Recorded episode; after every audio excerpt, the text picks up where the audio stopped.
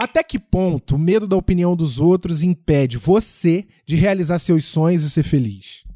Como lidar com as críticas numa era em que a gente está o tempo inteiro exposto? Ou seja, o tempo inteiro com a cara a tapa na internet. Seja por uma selfie, seja por uma reunião de trabalho via Zoom, seja por uma foto que alguém te marcou.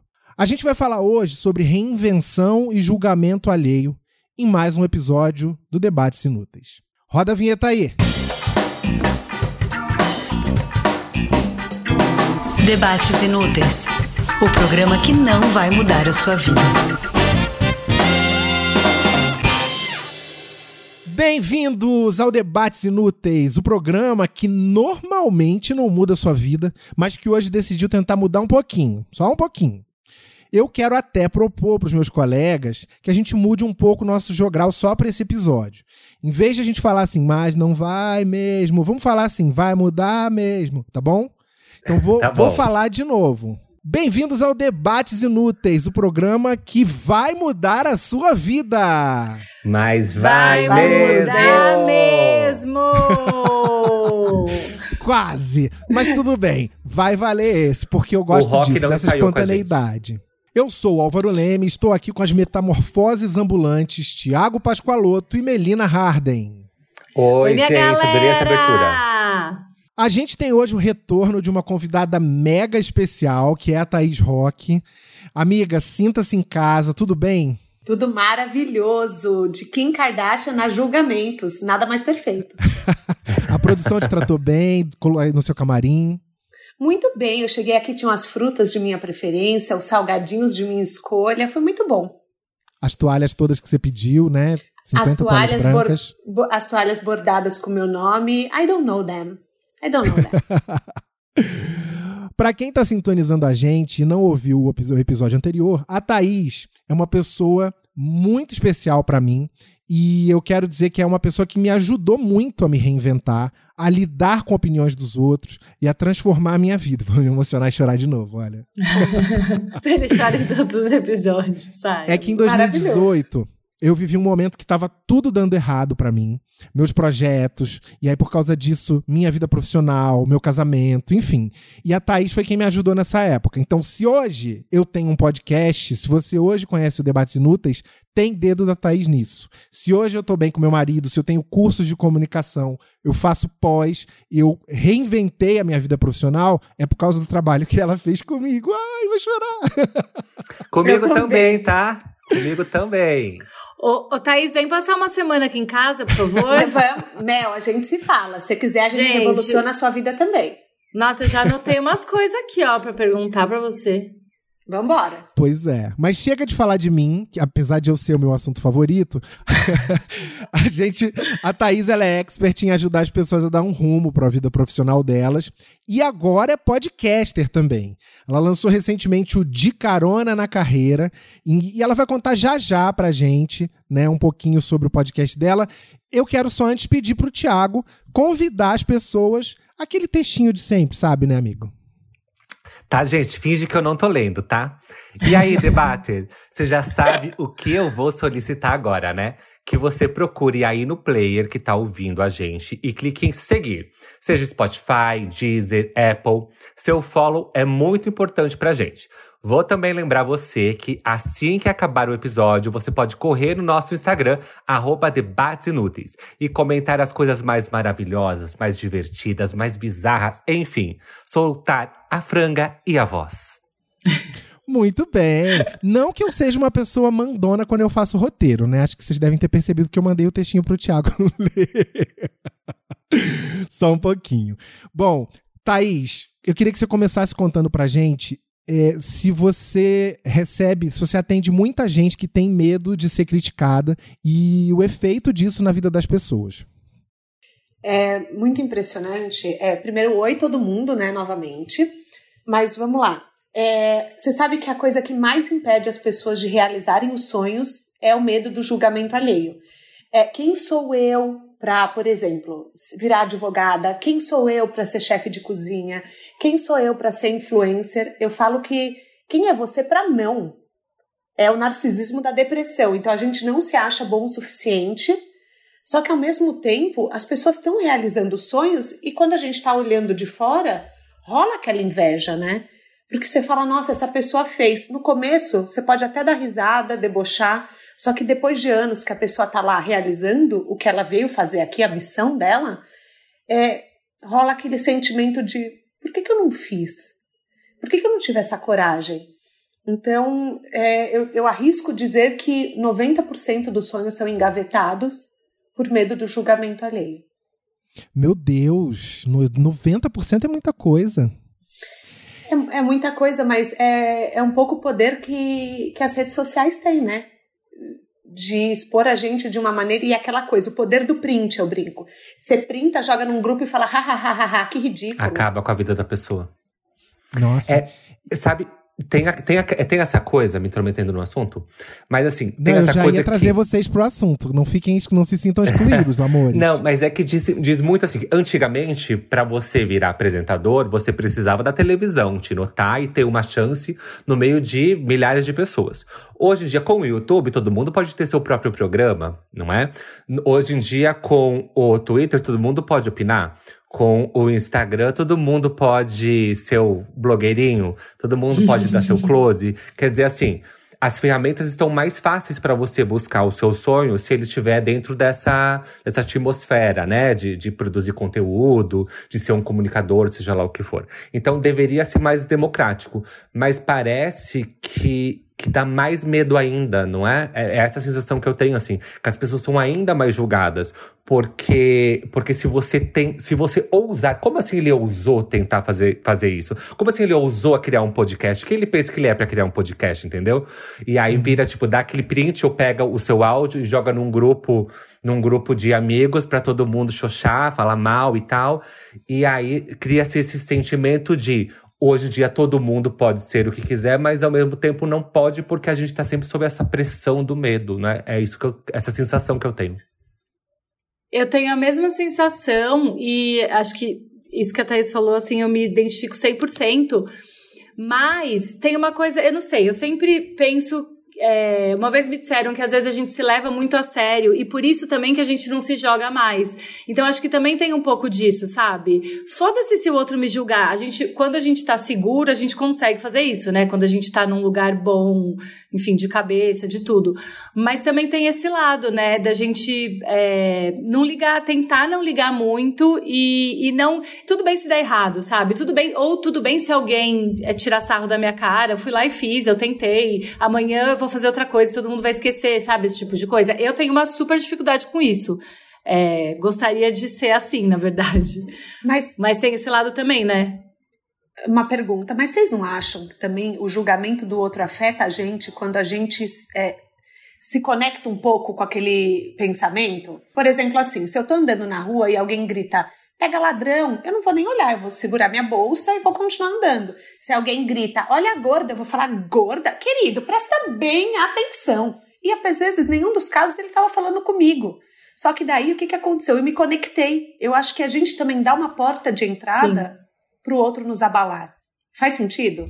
Total. Faz super sentido. E, e, também faz sentido com aquilo que eu ia falar agora, que é o seguinte: um pouco de autocrítica faz bem, né? Porque a gente fica falando que assim, ah, e vão pegar o nosso áudio, a nossa foto, o que a gente tá tentando produzir na internet, jogar num grupo de amigos para falar mal. A gente tem essa, esse pensamento porque muitas das vezes nós fizemos isso. Uhum. E que atire a primeira pedra, aquele que nunca deu um print naquele coitado que tava tentando fazer um IGTV e pagou mico e não mandou lá pra um grupinho de, de, de amigos, entendeu?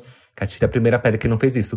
Então, eu acho que é um comportamento que todo mundo tem, meio que, sei lá, ou por defesa, por frustração, como eu, eu, eu não tenho coragem de fazer isso, então eu posso, eu vou dar uma xoxada naquele outro. Uhum. Então, eu acho que a autocrítica bate. E esse nosso medo que aconteça esse tipo de coisa com a gente é porque muitas das vezes nós fizemos com o outro.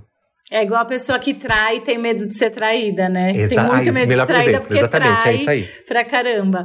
Mas é isso, mas eu acho que trazer essa discussão já faz a gente pensar, tipo, por que que eu tô… Às vezes eu olho uma coisa e, sei lá, penso algo do tipo, aí eu penso, tô sendo escrota? Tipo, tô, talvez esteja sendo escrota. Eu acho que a gente falar sobre isso também ajuda, porque a gente, é exatamente, a gente pensa isso, tá, tá todo mundo aí, né? Tentando ser, ser pessoas melhores. É, gente, eu às vezes eu fico com uma sensação, para ser bem sincera, de que quando te fala assim, ah, do coitado que tá tentando ir fazer o IGTV, às vezes eu acho mais coitado quem julga, porque rola um sentimento de meu, você tem, tem que estar tá muito frustrado com alguma coisa sua para você banalizar tanto o sonho alheio. É, você não, não acha? Eu falei, eu falei o coitado que tá fazendo GTV, meio naquele exemplo de aquela pessoa X que você nem sabe quem, quem, tá, quem tá fazendo, porque uma coisa também sobre o que a Mel disse, que às vezes realmente a gente vai achar horrível o conteúdo daquela pessoa. E, e, e sim, e é o nosso gosto, e tá tudo bem. É, não é por mal, não é que você tá xoxando a, a pessoa, gente, você só não gosta, só, né? E, e, é normal a gente não gostar de tudo, porque a gente não consome tudo. Agora, Sim. fazer disso uma chacota é outra coisa, entendeu? Porque assim, é, muitas vezes um, um, um conhecido seu tá produzindo conteúdo que para você é horrível, mas para um monte de outras pessoas é algo incrível, divertido, engraçado, ajuda de alguma forma, entendeu? Então, tipo, uma coisa é o meu senso crítico de olhar e, tipo, e não, não curtir aquele conteúdo e não querer seguir ou querer silenciar, porque não é o tipo de, de conteúdo que eu consumo. Agora, outra coisa é minha prepotência de achar que ninguém vai querer consumir aquilo, entendeu? Não, e mesmo que ninguém queira, Sim. às vezes, é uma transição. Por exemplo, eu já, eu já fiz uma parte, eu lembro que acho que em 2017 eu falava muito mais de vida pessoal, é, eu falei já de depressão, dos meus problemas de peso, e depois eu entendi que aquele não era o meu caminho online. E tanto que daí o que, que eu fiz? Eu retirei alguns dos posts, porque eu falei, putz, eu não quero falar sobre mim, eu não quero que o protagonismo seja sobre mim, eu quero que seja sobre uhum. outras pessoas. Só que naquele teste eu estava entendendo se era para mim ou não. E às vezes é um meio do caminho que a pessoa vai criar algo muito legal. Só que claro. ela precisa passar por aquela vivência para entender, eu não vou por aqui. Então, quando eu lembro que eu recebi algumas críticas do tipo, você não pode ser blogueira de autoestima, eu ouvi de algumas amigas, é, inclusive que trabalham com influenciadores, nossa, você não pode ser assim, você tem que ser uma pessoa que vende alta performance. Eu nunca serei essa pessoa. Porque, primeiro, eu não acredito em alta performance. Mas, ao mesmo tempo, eu acredito que a história dos outros é, merece uma voz maior. Por isso que eu conto hoje histórias das pessoas. Só que eu precisei passar por isso. E tudo bem, sabe? Então, uhum. só que foi muito difícil para mim ouvir é, que, tipo assim, que eu tava sendo patética, que eu ficava falando de. Não foi patética a palavra que usaram, mas que eu, eu falava muito da minha vida pessoal, que aquilo não ia me levar a lugar nenhum. É, é difícil, né? Você, quando você tá se arriscando, vir alguém te jogar um balde de água fria. Porque existe uma coragem tão grande que é requerida. E uhum. vem a pessoa e fala: hum, não, não, por aqui não. E a pessoa que tá julgando, ela tá num papel, numa posição muito fácil, né? É assim, eu não fiz porra nenhuma e tô julgando quem fez. É, não tá é uma escrotice né? sem tamanho. Essa, e, e, assim, eu sempre falo para os meus alunos que o melhor jeito de você começar um canal de YouTube, um podcast, é começando. Porque se você ficar esperando, ah, mas tem que estar tá com a imagem perfeita, com o áudio perfeito, tem que estar tá irretocável, você não começa nunca. E assim, vai começar, as pessoas vão criticar, e, e você tá dando a cara a tapa. As pessoas vão falar o que elas quiserem. Eu tenho 20 anos de profissão na cara e apareceu outro dia gente comentando assim: ai, ah, mas você parece um estagiário falando. E assim, ah, eu sei que isso não é. É, assim, eu, eu sei que isso não é verdade, entendeu? Mas esse comentário ficou ecoando na minha cabeça. Eu falei assim: hum, o que, que essa pessoa pode ter visto e que ficou ecoando na minha cabeça isso? É, ao mesmo tempo, tinha. É, 20 mensagens falando bem do negócio que eu fiz e tinha uma falando mal. E aí a gente se, se, a gente gruda, essa uma fica ecoando na nossa cabeça. O que é um absurdo, porque assim, uma caralhada de gente gostou. Então, com o tempo eu aprendi a filtrar e quando é uma coisa escrota, eu não apago nem respondo, porque senão a pessoa vai saber que eu vi, entendeu? Fica lá para sempre, sem nenhum comentário. E a pessoa vai falar assim: mas será que ele viu? Será que leu? Agora, se essa pessoa por acaso ouviu o podcast, ela vai saber. Mas. Olha. é que assim, eu, eu, uso, eu uso a mesma tática do Álvaro, tá? Eu vou me entregar um pouquinho. Porque, sabe, ser superior, não vi, nem comentei, aí nem me afetou. Na verdade, eu tô em posição fetal na minha casa, chorando, com ódio da pessoa. Ódio. Eu entro, eu entro no perfil da pessoa para ver as fotos dela, para vasculhar tudo, pra, sabe, para alimentar esse meu ódio, mas eu não falo nada. Fico finíssimo, elegante na minha casa, chorando, mas finge que não me abalou. É assim Lendo que eu e. Ou eu relendo escrevo uma comentário, resposta né? gigantesca e apago. É isso mesmo. Gente, mas e quando isso acontece é, não online, né? Assim, tipo, na cara da pessoa? Porque, sei lá, pra mim me afeta muito também. Mas isso aqui que a gente tá fazendo é a primeira é, vez que eu dou a cara online, né? Então, pra mim, é, é- eu sempre falo que é uma experiência. Agradeço muito meus amigos que me convidaram pra fazer parte desse podcast, porque está sendo muito divertido. E no começo é isso, eu nem me ouvia, eu divulgava e não ouvia. Falava, ai, gente, tá bom, ouve aqui, olha aqui. Tô aqui fazendo esse podcast, só que eu não ouvia, porque eu tinha vergonha de me ouvir e do que as pessoas, e tipo, do que as pessoas iam achar que eu tava falando, mas enfim. Mas. É, e quando isso aconte- acontece presencialmente? Às vezes eu tô num trabalho e alguém fala alguma coisa, uma crítica que não é uma crítica construtiva, alguma coisa que, enfim, te pega de um jeito e aí você trava. E aí você não pode ir chorar em posição fetal no quarto. É, na verdade, você pode chorar no banheiro, como já fiz várias vezes em trabalhos, né? Quem trabalha com, só quem trabalha com moda sabe. E, mas ao mesmo tempo, te- eu tenho um pouco essa dificuldade também. Eu não sei muito reagir, tipo, falar, tá bom, foda-se esse comentário, vou continuar aqui, sabe? É meio paralisante também. Vocês têm É isso? quando a pessoa tá na sua frente, o ódio é ainda maior, porque assim, é muita cara de pau. Você tá vendo o ser humano ali, né? Porque quando é na internet, assim, O na internet acho que a pessoa. se expressando. Na internet a pessoa lá. ainda é mais cruel, porque eu acho que ela tem aquela coisa de estar escondida, né, atrás do, do computador do celular. Mas quando é uma pessoa do seu trabalho, gente, é uma pessoa que você tem alguma relação, né? Sim. Um hater de internet, eu sei lá quem é a pessoa, tipo, foda-se. Mas uma pessoa do seu trabalho, já aconteceu comigo também, você fica assim muito incomodado quando você percebe que não é uma crítica pra te ajudar, e sim algo pra desmerecer, né? Porque às vezes é isso, aquela pessoa que tá falando, que queria fazer o que você tá fazendo, por exemplo, online, que tá atrás da tela do computador lá, toda corajosa, falando que você é um ridículo, ela tá fazendo isso também ali no trabalho, porque de repente você tá fazendo uma coisa que é ela que queria fazer e ela tá querendo te fuder É, ao vivo presencialmente, entendeu? E às vezes a pessoa não fala nem com palavras, ela dá aquela olhada, ela faz um, ah, uma uma respirada, atitude, é. Uma, uma postura, né? Eu prefiro, ó, se não sai uma resposta na hora, porque às vezes você vomita uma coisa, né? Você. Sim. Se não sai, eu prefiro dar assim, dar um tempo pra responder. Primeiro porque eu respondo muito melhor quando eu tô no chuveiro tomando banho, pensando, sabe? Ai, eu também, eu penso muito resposta Eu- de então, coisa no chuveiro. Às vezes eu penso assim, vou falar um lado bem humano de Thaís, assim, zero trabalhando com desenvolvimento de pessoas. Às vezes eu penso, ok, aguarde, aguarde que assim, a minha resposta vai ser um prato que você come frio.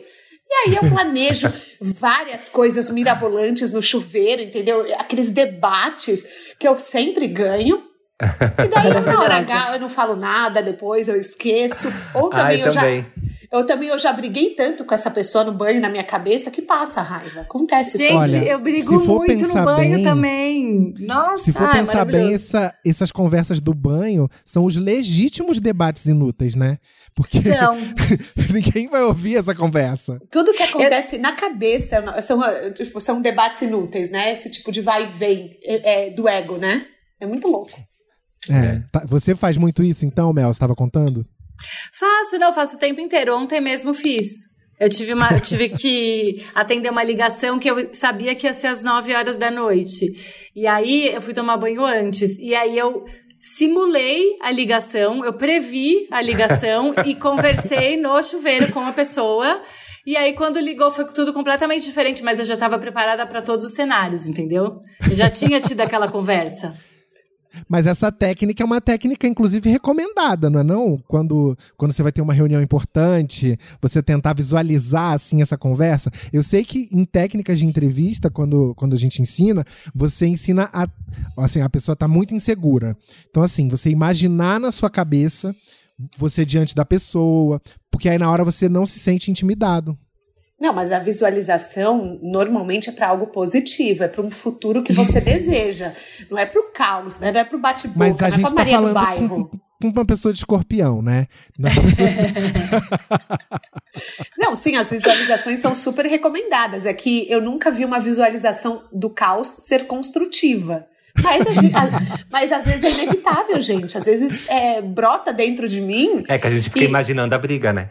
Gente, Não, eu visualizo tudo no chuveiro. Eu visualizo até festa. Ai, vai ter essa Nossa, festa. Ai, as como que vai ser? da Raven, eu vou né? chegar, eu vou chegar. Não, não, não. Olha aí. eu- gente, eu tô ensabando a cabeça, tá? Vocês não estão vendo, mas eu, Eu tô também, eu falando também. ensabando a cabeça. É. E às vezes, e às vezes você imagina, eu vou chegar lá pra aquele cara de pau que fez isso, isso, aquilo, e vou colocar o pau na mesa e vou mostrar que ele fez isso, isso, isso, aquilo. E você chega lá e a pessoa só pede desculpas e fala que tá tudo bem, e você, tipo, é, nem era tão, uma coisa tão tensa assim. Porque às vezes a nossa cabeça fica criando um monstro gigantesco. Sim. às vezes é nada. E sabe o que acontece comigo? Às vezes eu faço um texto assim, ó, de defesa de advogada, professora Nelise. e aí eu fico preparada, assim, pautada. Daí eu chego na cara da pessoa e falo banana, sabe assim? Tipo, sai, blé, eu vomito uma palavra absurda, assim, que não faz sentido nenhum. E aí eu nunca consigo. Depende da situação, eu não consigo falar o que eu planejei.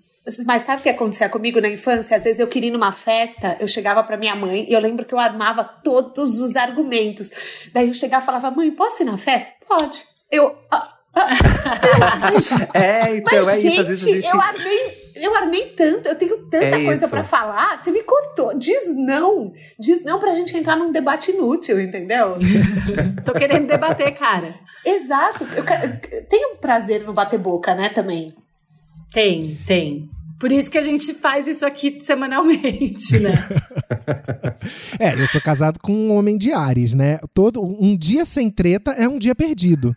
Eu tô vendo ele aqui, ele tá ali no cantinho, ele tá sorrindo. Mas é, é assim, um dia que não tiver um eventinho, uma treta, eu acho que pra eles, assim, é aquela sensação de assim, mas o que, que eu fiz hoje? Não briguei com ninguém, não é possível. Enfim, mas vamos Nossa. voltar pro nosso tema do julgamento alheio. A gente Vamos. resvalou para tretas, mas tudo bem. A treta que vem do julgamento. É. É, tá bom, faz sentido. É, áreas afins. Hoje em dia, a gente é cobrado o tempo inteiro para se reinventar, né? Ah, mas você tem que se reinventar. Você tem que ser a melhor versão de você mesmo. Como se as pessoas fossem, assim, aplicativos. O aplicativo que você tem que ter a última versão, sabe? E assim, nem sempre eu tô afim de me reinventar. Mas, na hora que eu decido me reinventar e boto a cara a tapa, aí vem gente e fala assim, ai, olha que ridículo. Então é muito contraditório que o mesmo mundo que te cobra novidade te julga pela novidade. Como que, que vocês acham disso? Se é que vocês acham alguma coisa. Eu acho que se você se reinventa para atender uma expectativa alheia, o julgamento sempre vai pegar mais pesado. Nossa, cara, a gente chamou a convidada certa. Não precisa nem responder esses dois. Vamos pra Eu não tenho, eu não tenho o que dizer. Próxima pergunta. Ué, mas é Já verdade, é o ego. Já aconteceu com vocês verdade. de vocês deixarem de fazer alguma coisa bacana por receio do que, do que iam falar? Eu quero, antes de vocês responderem, contar dois casos meus. O Ah, primeiro é é. assim, você faz a pergunta e você mesmo responde, é isso. É, eu achei. Eu É, acho é tipo Mônica Geller. Mônica Geller, maravilhoso. É o podcast do Álvaro. Ele mesmo fala e ele mesmo responde. Álvaro Show. Álvaro Cast. Mônica, você fez a pergunta, amor? É verdade, é verdade. Não, então tá bom, cara, não vou falar. Fala, vai, Não, Álvaro. vou contar dois casos e aí eu passo a palavra pra vocês. Um Tá. é completamente bobo, que é quando eu morava no Rio e antes de vir morar em São Paulo, eu não tinha coragem de comprar G Magazine na banca, porque eu tinha vergonha do que o jornaleiro ia pensar de mim. E eu ia falar assim: olha só essa bichinha ali, ó, assanhada, com fogo no rabo, querendo foto, ver foto de piroca. Eu não tinha coragem de comprar, gente. Não importa que, que a banca era longe da minha casa. Eu sempre achava que, um, ou o jornaleiro ia ver, ou talvez alguém que conhecesse, alguém que conhecesse alguém, que conhecesse alguém, que conhecesse alguém, que conhecesse meus irmãos, ia ver, ia falar assim: ah, é lá, a bichinha. Esse é o caso um. Tudo isso pra gozar vem do Frota. Ou Matheus Carriere. Ou eu quero falar do Dance. Matheus. You Can Ou Dance, Nico do Puig. Ô, Nico Puig. Gente, Nico Puig, o boy da Mel. Nossa, é uma belíssima de uma rola, gente. O Nico Puig? É. Ele é escorpiano. É, eu Ah. acho. Bom, e o outro caso, esse mais sério, é: eu até hoje não lancei um livro meu, porque por medo de pessoas que nem, nem tipo assim, de ex-chefes meus olharem e falarem assim, ai, que, que patético ele lançando esse livro. Ai, e assim, sim. eu prefiro gente que faz igual a Sofia Abrão, que ela bota na rua o bloco dela. Tipo, ela gravou lá a versão da música das Spice Girls. If You Wanna Be My Lover, que é uma versão bastante pesada que ela fez, mas assim, melhor ela ter feito a dela do que eu que fico pensando como seria a minha versão das Spice Girls. Pronto, falei, agora é com vocês, joguei pro mundo. Eu vou te dar, um, eu vou te dar um, uma outra visão sobre o caso da Sofia Abrão, que eu adoro. Acho uma menina batalhadora que faz um pouco de tudo, apresenta, atriz. Eu canta, também mas- acho. Isso não Mas é. então- não tô falando mal dela, não. eu Mas, gosto ve- mas- dela, tá? Não, mas, mas veja o cenário dela como é diferente. Ela fez, se eu não me engano, acho que ela fez aquele Rebelde na Record e tal, enfim. É a ela Ruiva, fez, né? ela- isso, ela, os primeiros trabalhos dela foram uns trabalhos que, tipo, que tinha um público, tinha muito forte. Que é gente que quando te ama, te ama e vai te amar pra sempre. E sabe, aqueles fãs engajados e tudo mais. Então, assim, eu acho que quando ela lança algo, ela tem um mega de um apoio desse- desses fãs dela. Que isso fortalece ela de tal forma que ela pode lançar uma versão boa ou ruim, que ela vai se sentir bem pra lançar, porque ela sabe que vai ter esse apoio. Obviamente, como qualquer artista, qualquer pessoa, deve ficar insegura em relação à, crítica especializada, tudo mais, que isso é outra história. Mas ela construiu um público fiel que isso dá uma força. Que o nosso público fiel, muitas vezes, deveriam ser os nossos amigos. Que às vezes Ai, estão em silêncio. Pode até não querer consumir, porque, tipo, o que eu tô produzindo não é o que você consome. Mas percebe que você está lançando um podcast, fazendo alguma coisa, e não te dá nenhum feedback nem pra falar que, o que precisa melhorar, entendeu? Então, ta- talvez esse, o nosso fã-clube, se a gente fosse a Sofia Abrão, seriam esses nossos amigos. E eu acho que isso é fundamental pra você se sentir fortalecido. Não que você precise de aprovação, mas os seus grandes amigos, não conhecido, tá? Seus grandes Amigo. amigos, eles são ideais pra você se sentir fortalecido pra você enfrentar o que você precisar, inclusive no trabalho, inclusive nesses projetos que são assim, é, na internet pra todo mundo ver. É, até Cê- me perdi falando isso. Você sabe que ontem, acho que foi, eu encaminhei no grupo um áudio da Tatu, que é uma grande, grande amiga minha, falando que. Que toda semana ela manda um áudio falando que ah, o episódio tá muito bom e etc. E eu encaminhei essa semana pra vocês, pra vocês ouvirem.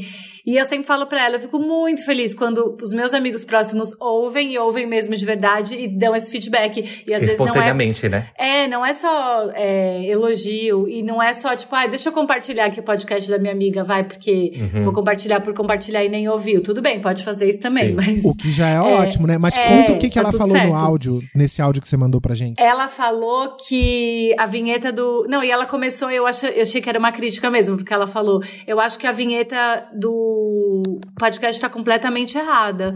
Porque tudo que vocês dizem é muito útil, hahaha, morri de rir, etc, etc.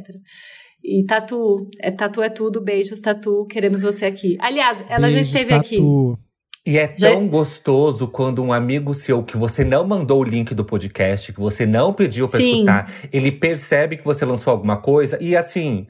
E, eu, não, eu não tô pedindo que a pessoa adore o que você tá fazendo, porque tá tudo, cada um tem ali seu rolê pra fazer. Mas que a pessoa espontaneamente escute e te dê um feedback, até de crítica e tal. É tão gostoso que você perceber que, que, que o seu amigo tá notando o que você tá fazendo, entendeu? Sem você precisar ficar pedindo, olha, vai lá, escuta, dá um like, entendeu?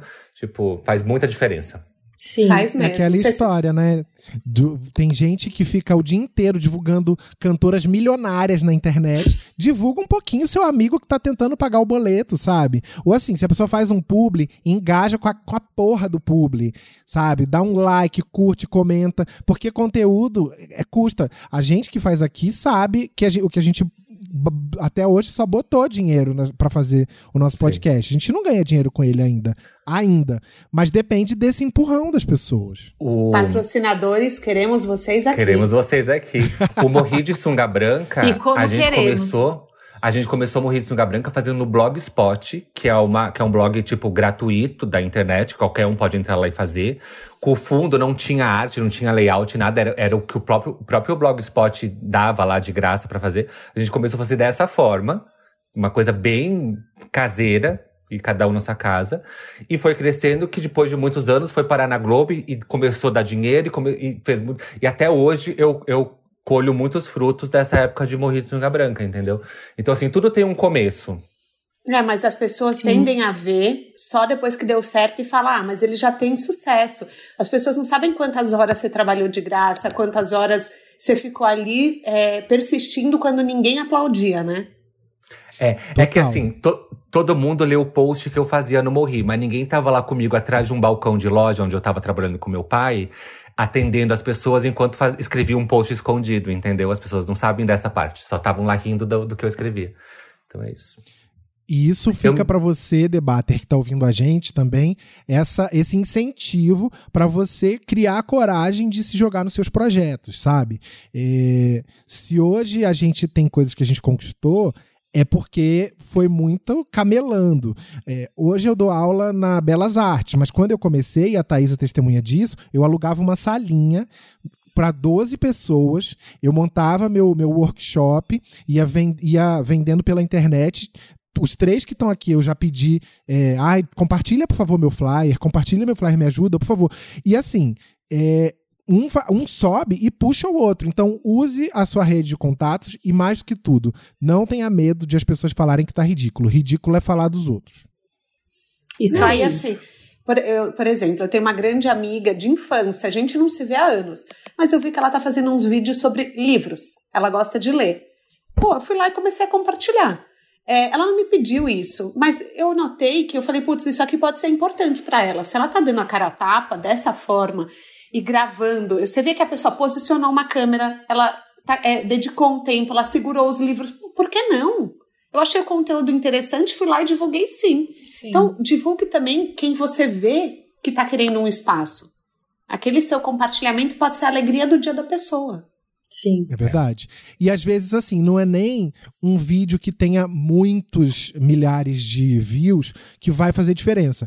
É, no ano passado, em 2018, nessa época que eu contei que eu fiquei deprê e que a Thais me ajudou, eu tinha feito uma maratona de vídeos no meu canal e eu achava que eu ia saltar de 15 mil seguidores para 100 mil. E aí acabou o mês e eu saltei de 15 mil para 17 mil. então, assim, eu fiquei. Pô, gente, péssimo. duas mil pessoas que é querem seguir. Então, mas é que se eu, eu fizesse um vídeo 100. por semana. Se eu, se eu fizesse um vídeo por semana, teria dado o mesmo retorno, entendeu? Mas, pro cara. Teve um cara que eu entrevistei, que é cunhado da Sabrina Sato, o, o Felipe, ele é dentista. E, e eu entrevistei ele. E aí, agora, uns dois meses mais ou menos, é, a, a Karina Sato, que é a mulher dele, me falou assim: Você sabe que o vídeo que você fez com o Felipe é, rendeu para ele uma rede de franquias, né? Aí eu falei: Oi? Aí ela falou: É, o, um, o, o fulano, que é sócio dele, viu o vídeo dele no seu canal procurou ele e hoje eles têm 13 clínicas odontológicas e ele ficou sabendo do Felipe por causa do seu canal. E assim, Olha lá. é muito maluco, porque não é o vídeo mais visto, é um vídeo que tem, sei lá, mil e poucas visualizações, sabe? Então você botou a intenção de mudar a vida e você mudou a vida de alguém, né? Literalmente. Pois é. Vou bater lá na clínica dele pedindo, pedindo é, permuta. permuta. Como é que chama aquele negócio que faz jaqueta? Não, não é jaqueta que todo é, mundo faz. Lente de contato dental. Leite de contato dental, vai ficar com o dentinho assim. vamos, vamos fazer lá. Vamos pedir para nós quatro. Maravilhoso. Nossa, a gente vai ficar igual o Ross quando fez clareamento e acendia a luz. Vai ficar com dente de Mentex, sabe? Assim. É, aham. Uh -huh. Mas, de, por favor, respondam a pergunta que eu fiz e que eu mesmo respondi. O que, que vocês já deixaram de fazer por medo do que as pessoas iam falar? Acho que uma tatuagem no cofrinho, pode ser? pode. No cox? É, é, eu não posso falar porque eu tenho. Então, não, eu, eu, então eu, eu não deixei um ideograma japonês. Não, eu já deixei de fazer uma letra japonesa também. Eu já deixei de fazer. Eu queria fazer igual acho que a Mari Weicker, que tem, Made in Brasil. Uma época eu fui para Porto Seguro, fiz de rena. Aí uma época é... era chique, né? O que mais? Eu acho que eu já deixei. Bom, eu já pintei meu cabelo de loiro e já cortei meu cabelo curto. Então o cabelo passou imune à opinião alheia. Mas, putz, acho que eu já deixei de usar muita roupa, viu?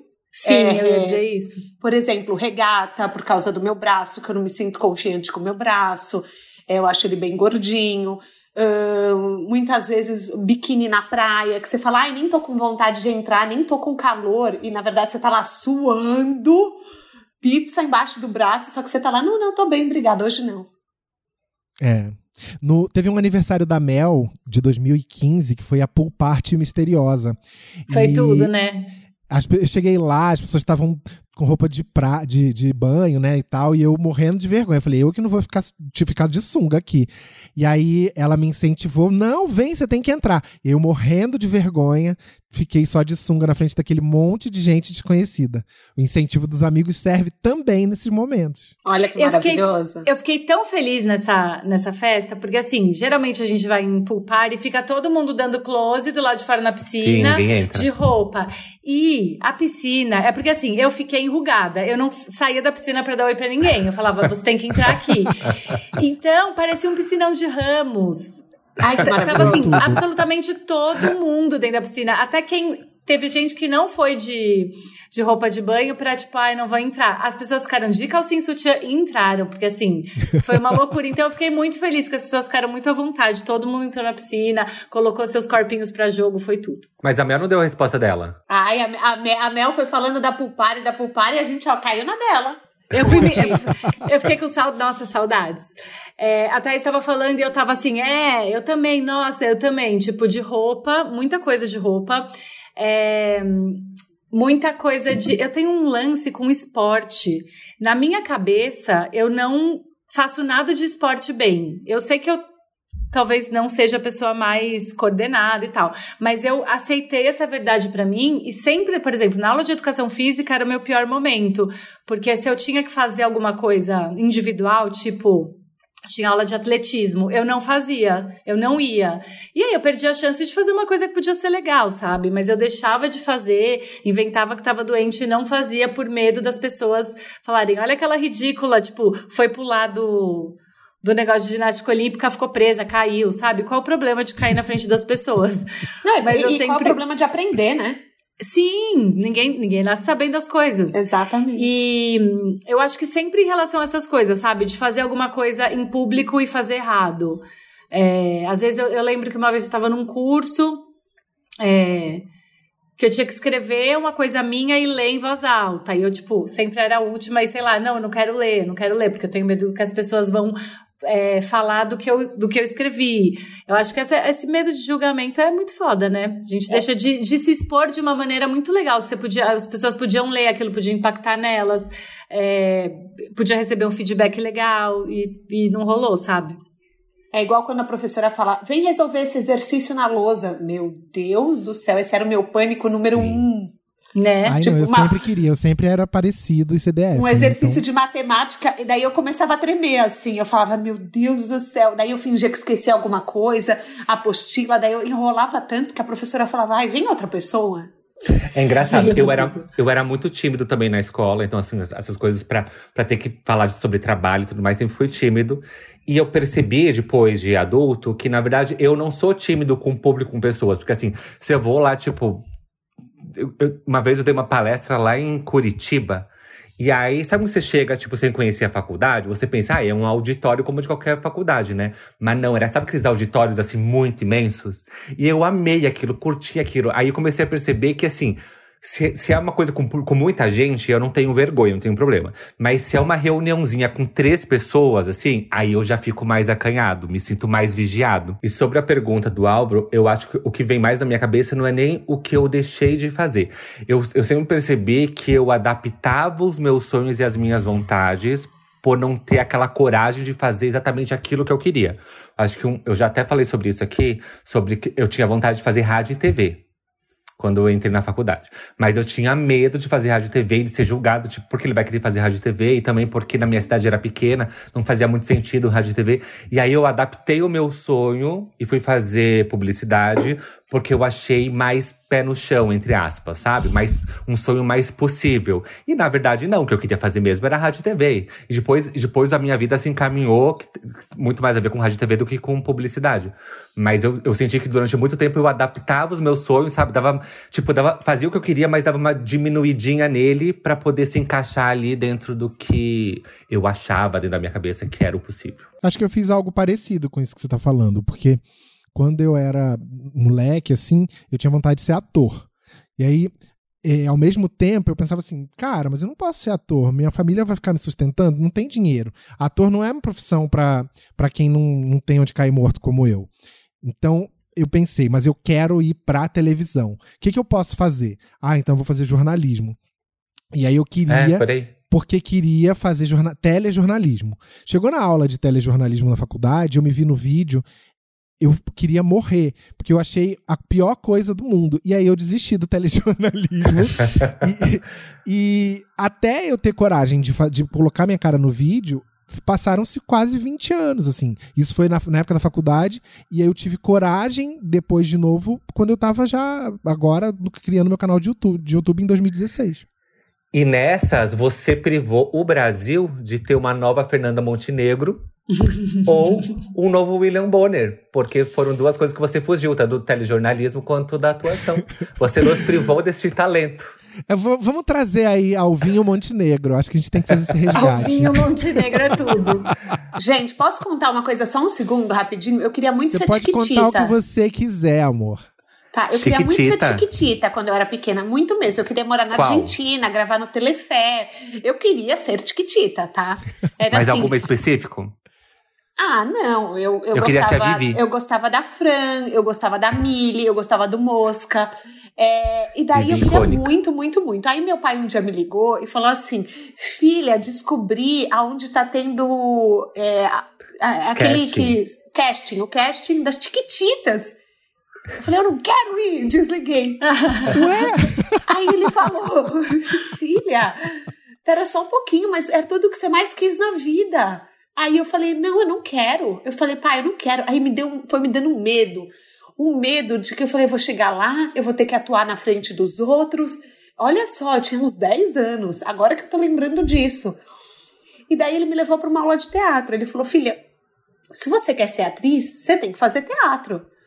E aí eu- a gente foi na aula de teatro, eu fui, só que daí naquele dia você tinha que é, interpretar uma flor nascendo, brotando assim.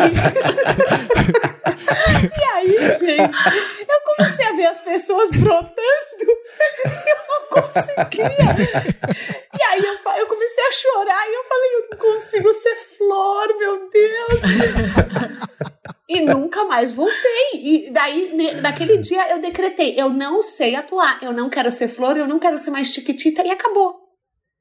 Olha que loucura. Mas você tentou. Hoje, tu podia estar casado com o Tiaguinho, tá fazendo tomar lá da cá na Globo. Tá É. vendo tudo que Podia. você perdeu? No universo paralelo, eu estou. Mas nesse eu optei por não, entendeu? Maravilhoso. É muito difícil é, é, brotar mesmo. Não é, Nossa, não, é, gente. não é uma interpretação fácil. Não, Já eu não acho né, difícil você ser uma flor. Florescer. Eu acho facílimo. Eu fui, eu já fui uma árvore na peça da escola.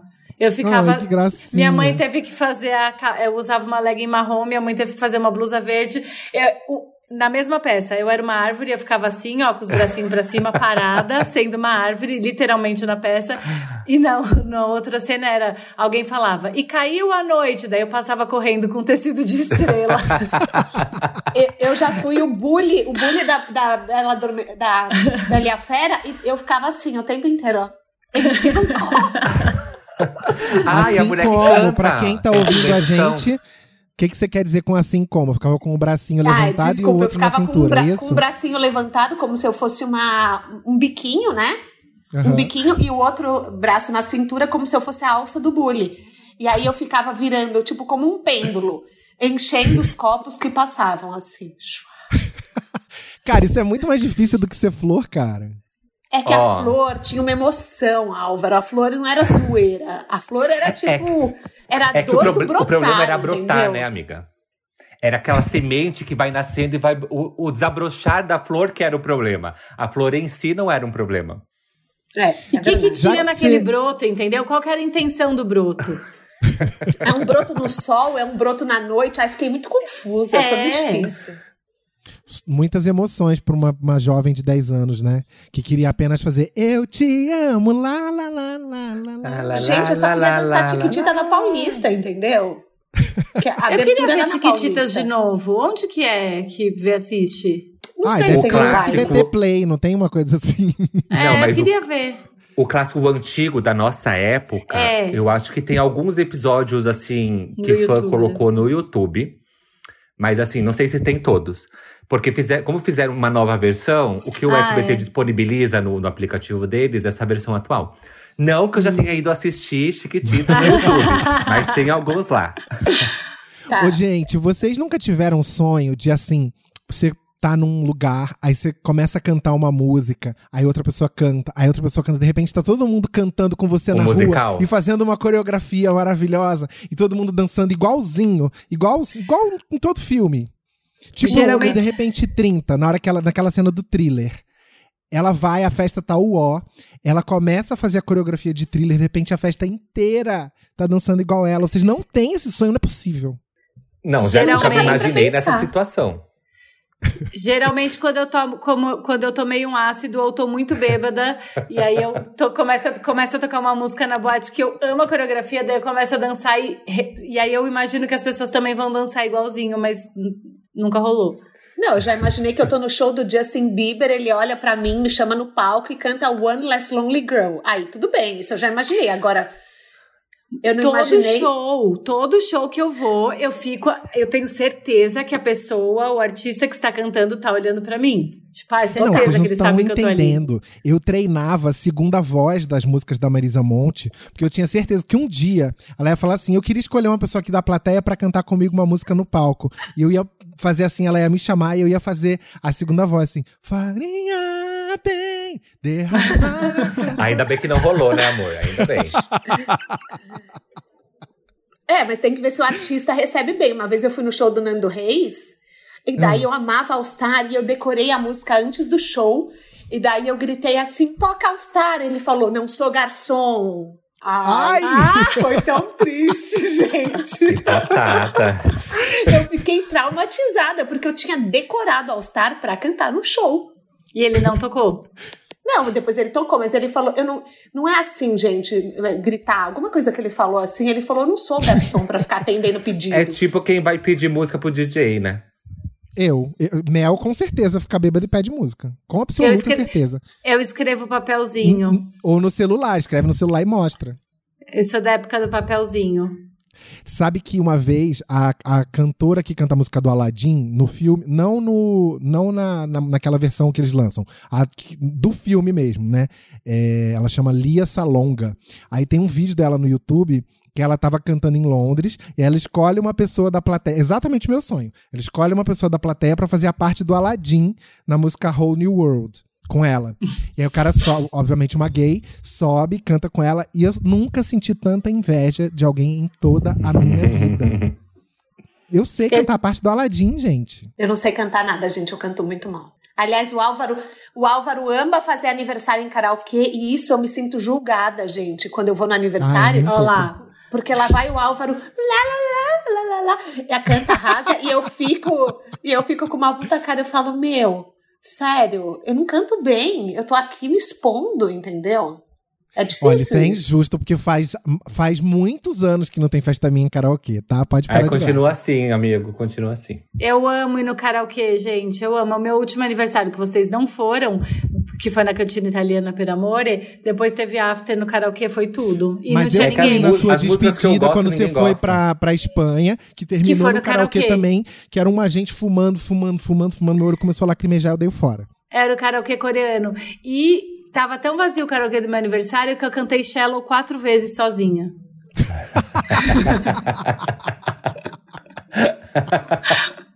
Sério, gente, eu amo, assim. Então, essa era a música que eu queria cantar com o Bradley Cooper, entendeu? Que eu queria que ele me chamasse pra cantar com ele. Ah, eu, Eu queria fazer outras coisas Tipo- com Bradley Cooper. Tipo Ah, eu eu e queria Justin. Eu sei. É. Ok, vamos, mais uma vez a gente perdeu o rumo da prosa, mas vamos voltar. Nessa pandemia, vocês Sem tentaram julgamentos, fazer hein, Álvaro? Sem alguma coisa nova, sem julgamento. Vocês tentaram fazer alguma coisa nova na pandemia? A Thaís eu sei que fez, porque ela lançou até um podcast, né? Tô levantando aí pra você cortar agora, hein, amiga? É verdade. Eu, olha, eu vou falar uma coisa. Além de eu ter feito uma vida na pandemia, que eu parei um bebê na pandemia, eu parei Olha um podcast também. É mesmo?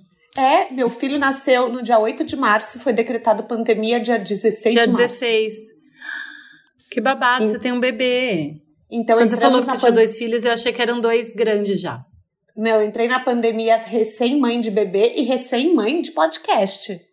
Ah. Que dá trabalho o que que também, hein? você... É, exato. É um bebê que você vai toda semana, em vez de alimentar todo dia, você alimenta toda semana. Conta um pouquinho do de carona na carreira pro pessoal.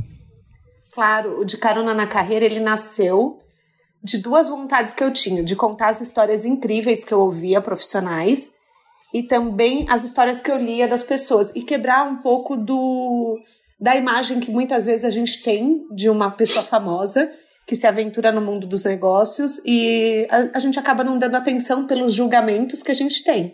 Por exemplo, a primeira história que eu contei foi a da Kim Kardashian, que eu sou super fã, todo mundo sabe.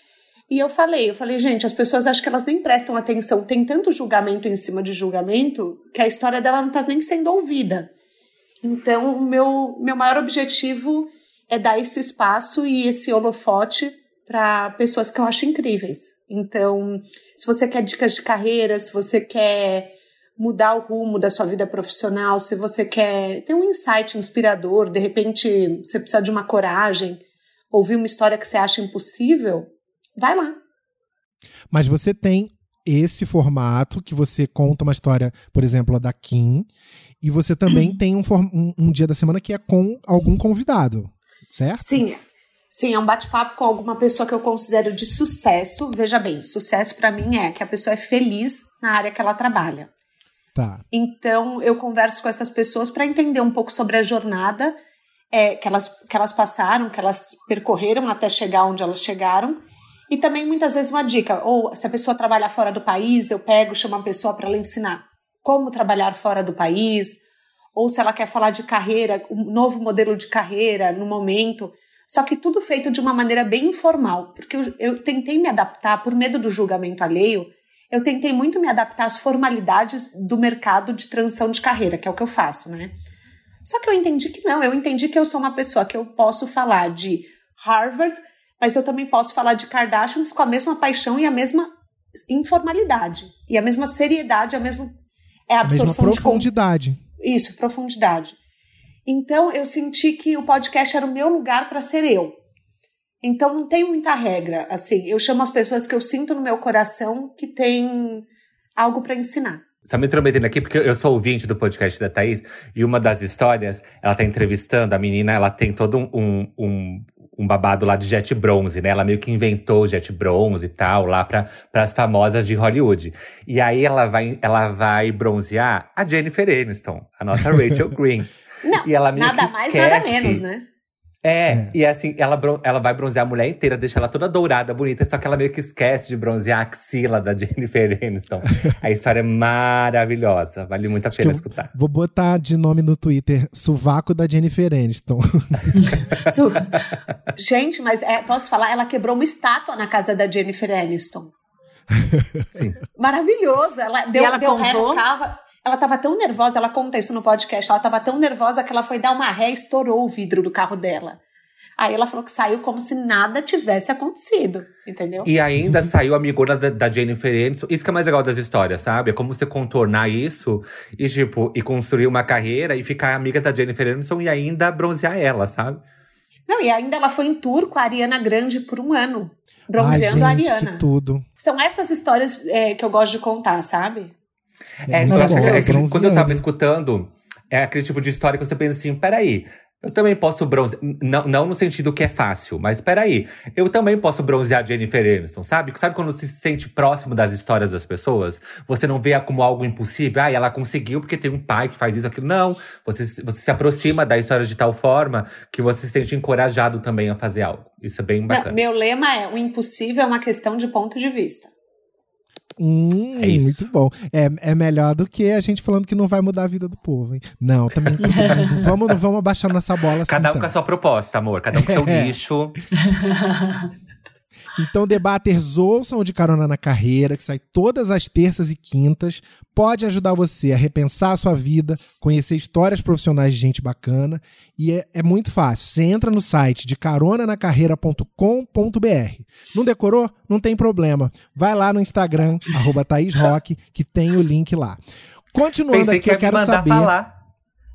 Pensei que você não decorou, o Thiago vai repetir pra você. Eu ia te mandar tomar Droga, devia ter lugar. mandado esse textinho pra Mel falar, poxa. Pois Bem é, mole. pra eu fazer essa propaganda.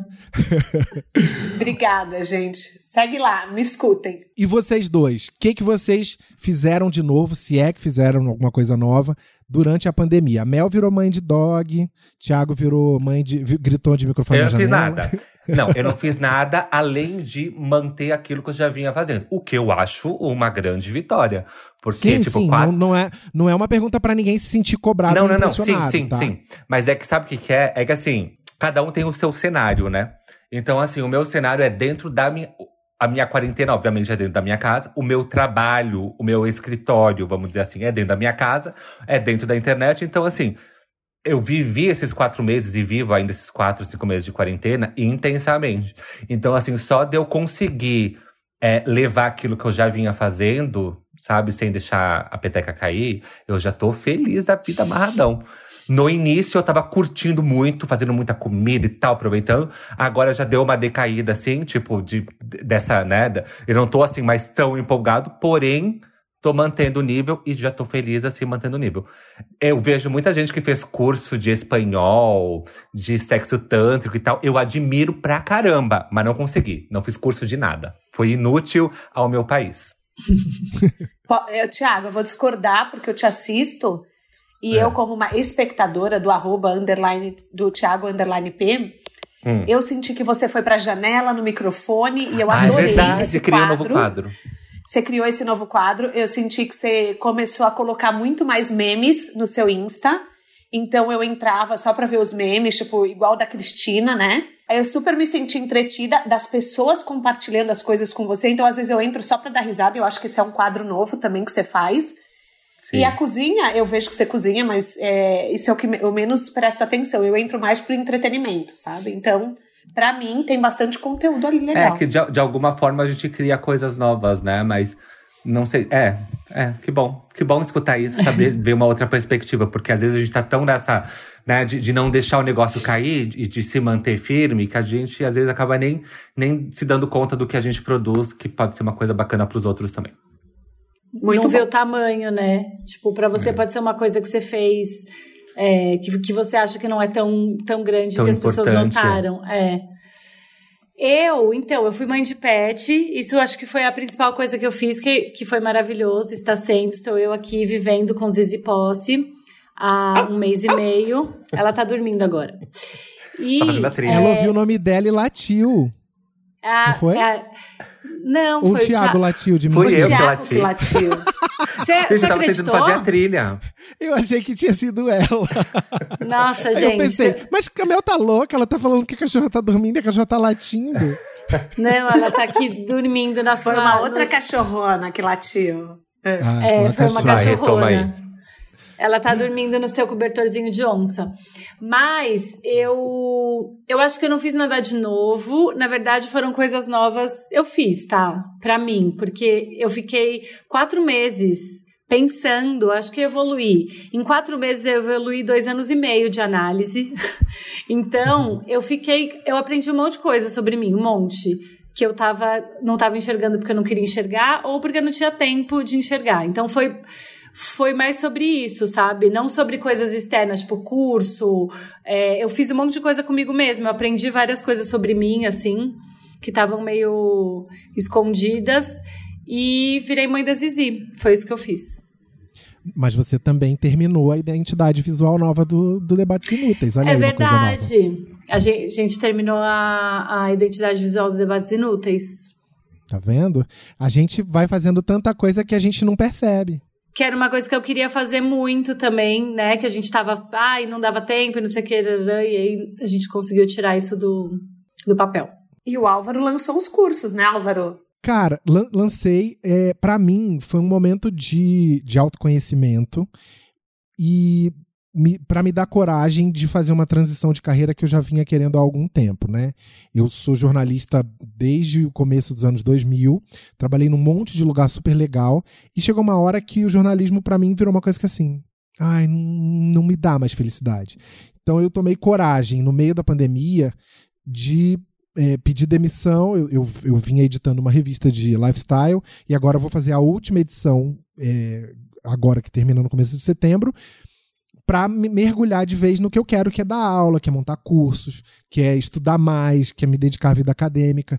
E eu tomei coragem por causa da pandemia, porque eu comecei a ver um monte de gente é, fal... não só um monte de gente falando que estava frustrada, como ver algumas pessoas que eu conhecia que assim, ah, morreu fulano de Covid, morreu Beltrano. E assim, essa proximidade da morte, é meio pesado falar isso, mas assim, me fez perceber que a gente não tem tanto tempo quanto a gente acha que tem.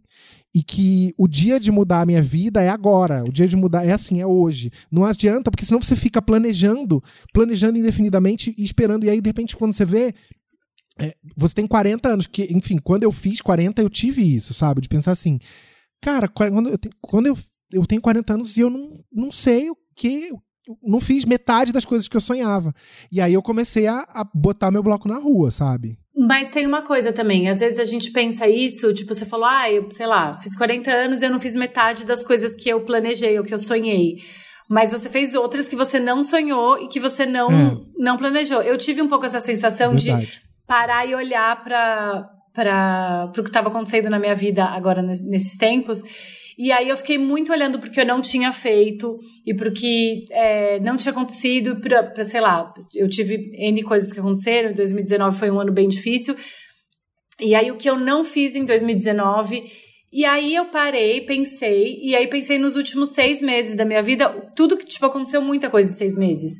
E aí eu comecei a, tipo, pensar mais para trás. Eu falei, gente, eu fiz coisa pra caralho, que vida legal, sabe?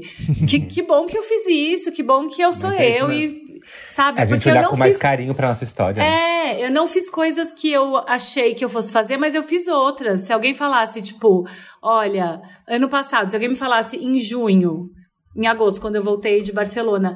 Você vai mudar de casa quatro vezes, você vai se separar, vai ter uma pandemia, vai ter. Tipo, eu nunca ia imaginar, eu fiz, tipo, N coisas, assim, sabe? Então, eu acho que também a gente, às vezes, tem que olhar para as coisas que a gente fez e não esperava também, né? Acho que você tem razão. É que eu acho que eu sou muito exigente comigo mesmo, porque eu tenho isso de eu quero realizar, eu quero fazer isso, eu quero agora. Então, assim, eu não. Eu, tanto que eu lancei dois cursos novos, eu não lancei um curso novo. Sabe? Porque eu quero chegar para as pessoas falarem assim: pessoal, tá indo tão bem aquele curso que eu, que eu, que eu vinha divulgando que agora tem mais dois. E a, eu me desafiar e pensar, consegui, sabe? Mas você sabe que isso que eu tô falando é uma coisa, tipo, o Thiago tá falando dos amigos, dos amigos mais próximos apoiarem e tal. Eu tenho um grupo, que inclusive a Tatu está nesse grupo, que chama Grupo de Apoio. E a gente são amigas e a gente, enfim, se fala todo dia, vai compartilhando as coisas, e sempre tem uma que tá meio questionadora, ou, ou às vezes tá, tá nesse processo de tipo, ai, o que, que é isso? Será que eu tô no caminho certo e tal? E aí alguém vem e, tipo, olha só você, olha o que você fez, olha o que você é, tipo, lista umas coisas, daí a gente troca, ah, não, mas a fulana é isso. E aí eu comecei com esse mecanismo, essa troca me fez ter esse mecanismo comigo mesma, sabe? Se eu faço isso para as minhas amigas, é, eu vou fazer para mim também, e elas fazem para mim, então é, me fez pensar mais assim, sabe? Muito bom. Eu tava pensando sobre o que o Álvaro falou e tal, de produzir mais, né? De criar coisas novas e tal, que fazer. Eu, eu, eu acho engraçado e me sinto um pouco culpado, porque assim, eu, eu sonho em me aposentar desde que eu tenho 20 anos. Lá com 20 eu já me imaginava assim, bem, aposentado, cara. sabe? Não fazendo nada. se eu, é assim, e agora no Brasil vai ser ainda mais impossível de se aposentar, mas é um sonho que eu tenho desde muito novinho de me aposentar. Sempre sonhei. e tudo certo. Eu acho que é importante a gente deixar claro também para quem tá ouvindo a gente que ninguém tem que nada, sabe? Porque existe uma pressão de assim, nossa, se você não aproveitou essa pandemia para criar um novo caminho, para lançar um não sei o quê, para você, você não aproveitou o tempo. Não, cara, você tem que seguir seu ritmo. Tá, no meio de um negócio maluco que tá acontecendo com o mundo, você tem que tentar sair vivo. Num Emocionalmente só. intacto, ninguém vai sair, gente. É. A real é, é essa. É. Então eu acho que o maior objetivo para as pessoas é talvez sair se respeitando. Sim. Respeitando Sim. o próprio timing e entendendo que é, não está todo mundo no mesmo barco e não importa o quanto o externo nos mostre que é legal fazer tie-dye, que é legal é, ler 40 livros, é, talvez esse momento não seja pra gente. E tudo É. bem. Sem dúvida. É isso aí. Eu só queria falar uma coisa rapidinho. É, vai todo mundo se arrepender de ficar usando tie-dye. Quando vocês olharem pra trás, gente, e verem esses moletom cafona tie-dye que vocês estão usando, vocês vão se arrepender. É o confinamento. Mel. A gente perde Ju- um pouco do parâmetro, sabe? Olha o julgamento. Olha o Olha o julgamento, julgamento tie-dye, hein, cara. Ó, o julga... Gente, usem tie-dye. Eu, eu acho feio, mas pode usar, tá? Eu não vou printar a foto de vocês e vou mandar no grupo. Mas tem, mas tem muito da moda que também às vezes acontece e, e depois você olha e você julga um pouco. Você não sente isso? Ah, mas o Não, tempo inteiro. totalmente. Que a gente Eu- usa coisas que a gente fala, gente, como é que eu usei isso, né? Tipo, por que, que as pessoas. Por que, que isso foi uma febre? Por que, que as pessoas usaram isso loucamente? Sei lá. Mas as coisas dos anos 80, todas as modas que as pessoas falam assim, olha que coisa horrorosa, podre, eu acho lindas. Todas. O cabelo mais cagado, a- a- o manga bufante, aqueles volumes enormes, exagerados, aquela maquiagem exagerada, eu acho perfeito. Pra mim é tudo. Tinha que ter continuado assim. Mas continua, Maravilha. né? Não sei, da- não é da minha Que- época que eu sou novinha. Quem ah, já- te manca, bicha. O Thiago falou sobre aposentadoria. Eu queria Ai, que colocar sonho. aqui um sonho Parece mesmo, porque um pra senhor. gente é um sonho bem distante. Inclusive tem um livro que eu li recentemente que chama 21 lições para o século 21, que é do Harari, que é o mesmo autor do Sapiens e de um outro livro que chama Homo Deus. E aí eu fiquei em pânico, porque no livro ele fala assim, que as, as pessoas que eh, nasceram no fim do século XX, como é o nosso caso, no fim, leia-se de, de 1970 em diante, tá? Elas vão passar ao longo da sua vida por várias reinvenções obrigatórias. Do tipo assim: você tem uma profissão. E aí a inteligência artificial evolui e passa a exercer aquela profissão. Então você vai ter que recomeçar. Assim, meio que a cada 15 anos, a gente vai ter que fazer isso, esse movimento de novo. E, e assim, eu quase Vocês não acham pirei isso isso. maravilhoso? Não, eu acho apavorante. Porque assim, Nossa, eu, eu, queria eu acho sossego. libertador.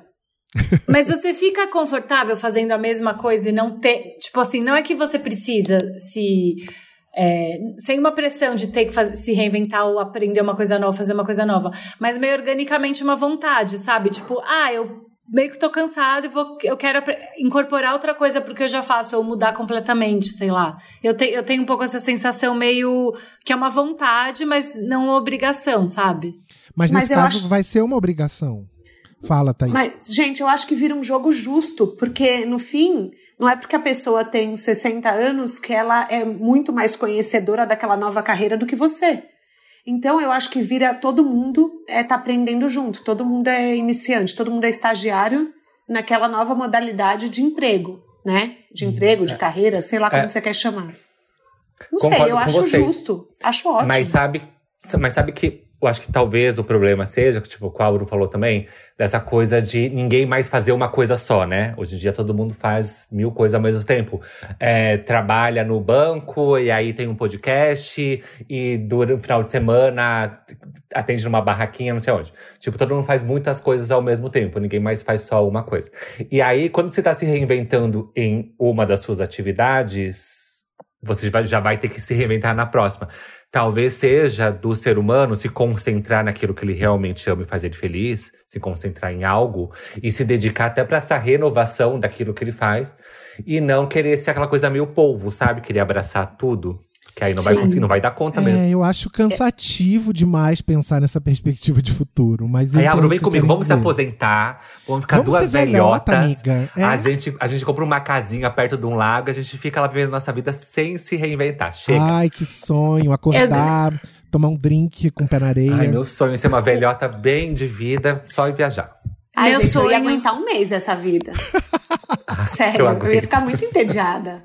Óbvio Ai, que eu, eu- também, né? Acabou, Ai, acabamos gente, de falar que eu fico inventando coisa tempo pra preencher meu tempo. Mas aí inventa outra coisa. Inventa coisa pra preencher o tempo que, sei lá. Eu ia instalar um videokê em casa, sabe? Em vez de cantar Mas, gente, quatro vezes, eu ia cantar Shallow 12 por dia, entendeu? Mas eu, eu vou na sauna com os meus amigos velhos, eu vou sair, eu vou dar meu rolê. Eu não, né, eu não morri. Entendeu? Eu só não quero branca. compromisso com nada. Compromisso eu com quero viver trabalho. Intensamente aquilo que eu tô afim de viver. E não ter ali o compromisso de todo dia. não Ter que pagar aluguel, entendeu? Eu quero só viver. Não, sabe, sabe aqueles artistas? Ah, agora eu vou. Então agora eu vou me dedicar a um projeto durante três meses. E é isso que eu vou fazer. E aí depois eu não sei o que, que eu vou fazer. Ai, depois é um ano sabático. nada. Se eu tirar É. um ano sabático, eu passo fome. Ah, mas olha só, eu falei isso aqui já, né? Eu fi- é, é um ano sabático, né? De No ter- na terceira semana do ano sabático, eu tô morrendo de fome, não tem mão o que comer. O pão nosso de cada dia dai hoje pro ti. Mas eu tô com você nessa também.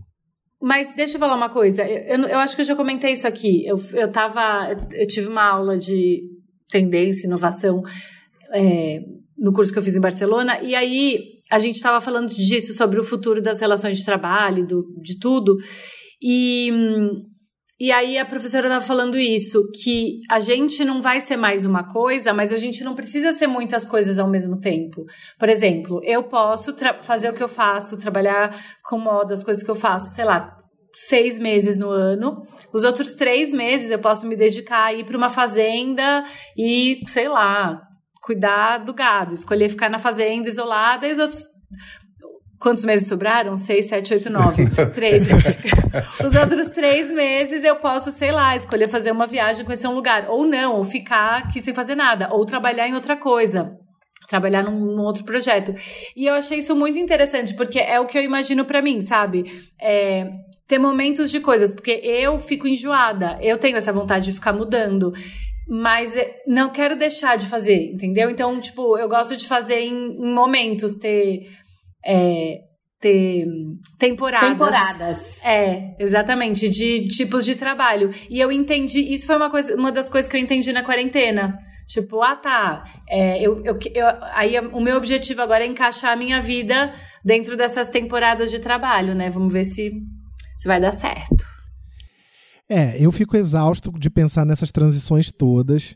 É, embora eu entenda que mudar tem seu lado positivo, meu ascendente touro fala assim: ai, mas não posso ficar aqui quieto. Tá tão, Mas, gente, tão bem. A gente já cumpre diversos papéis na vida há muitos anos. Você é filho, você é marido, você é amigo, você é funcionário, você é líder. É, você Uhum. vai acabar fazendo isso na sua carreira. É- Não é obrigatório, mas acaba sendo. Você tem tanta oportunidade por causa da globalização que acaba sendo natural. E as suas experiências de vida te levam para novos caminhos. Eu acho que é muito mais uma escolha sua do que uma obrigação do mercado, eu sinto, tá? É, o futuro vai nos mostrar. A gente sabe que o futuro já começou, O futuro já começou. mas o futuro vai nos mostrar. E de qualquer maneira, todas as perspectivas mostram que é, anos cada vez mais dinâmicos se desenham pra gente. Então a importância de se reinventar e de lidar com julgamento alheio tende a crescer, razão pela qual a gente fez esse episódio. A gente também tem muitas conversas entre nós três sobre nossas dores e delícias de ser quem nós somos. E eu vou encerrar nossa conversa de hoje, por mais que me doa, porque eu tô amando o papo. Ah, Ah, Isso, vamos lá, o corinho de Rendeu novo. hoje, hein, gente? Ah, A Me gente chama de sem novo. parar. Me chama de Não, novo, gente. gente. Eu, eu fiquei deixar. me segurando, porque senão começa a abrir minha vida inteira, que vira uma sessão de análise, mas tava amando. Mas agora eu quero um corinho igual do Jô. Eu conversei com a Thaís Rock. Ah, E- Não, não é. Ah, é. Agora é E, né? Não, porque vai acabar. Ah, tá bom, vai de no novo. Jô era não assim, lembra? no Jô era A. Vai de Ah, o novo. tá Jô era bom. A, é. Então, assim, eu conversei com a Thaís Rock. Ah. Pois é, a gente também tá sentindo tristeza de encerrar, mas agradeço, deixando a mensagem para vocês que tenham coragem, não se deixem abater pelo, pelo que as pessoas podem dizer. Quem vai ser feliz ou infeliz com as suas escolhas, quem que é, não é a pessoa que tá na internet, é você. Você que não teve, que estavam lá falando, ai, que ridículo, você que vai escolher, vai pagar pelas suas escolhas, né? Thaís, um recado final para os nossos ouvintes, para nossos debaters. Eu acho que o que a pessoa fala diz muito mais respeito a ela do que a você mesmo. A- a- nós somos espelhos das nossas opiniões. Acredite nisso e segue o barco. Melina, sábia. algum recado final? Sábia. Queria dizer que a Thaís é muito sábia, amei ter ela aqui com a gente. E era isso. Amei esse episódio, foi tudo. Quero deixar só aquele recadinho básico, que é já um clichê, mas que, que, as pessoas incorporem na vida delas, que é assim. Apoie o sonho e os projetos dos seus amigos, assim como você apoia celebridades que você nem conhece. Então, é Muito bem, isso. é isso. Aproveitando, eu lembrei que eu tenho um recado. Eu comentei aqui que eu lancei curso, eu lancei dois cursos novos na Belas Artes. Um se chama Redação Criativa para a Internet, o outro se chama Media Training, Como Ser Bom Entrevistador e Bom Entrevistado. Me chama na DM que eu tenho desconto para você que está ouvindo, certo? Ai, Eles vão acontecer ser- no final de, outubro, de setembro. Diga, Mel. Eu quero aprender a ser boa entrevistada. Eu te ensino. Para que- você, que- pra você eu faço de graça. Ai, tá bom. Posso pagar Em de- breve do jeito que você curso quiser. também, tá? Como, Como Qual vai ser o seu? aposentada. como se aposentar Como se aos aposentar 35. antes dos 20 anos, aguardem. Quando eu descobrir, eu lanço o curso. Vai ter depoimento da Sandy e do Júnior, né? Que se aposentaram com 22, sei lá. O Debates Inúteis fica por aqui.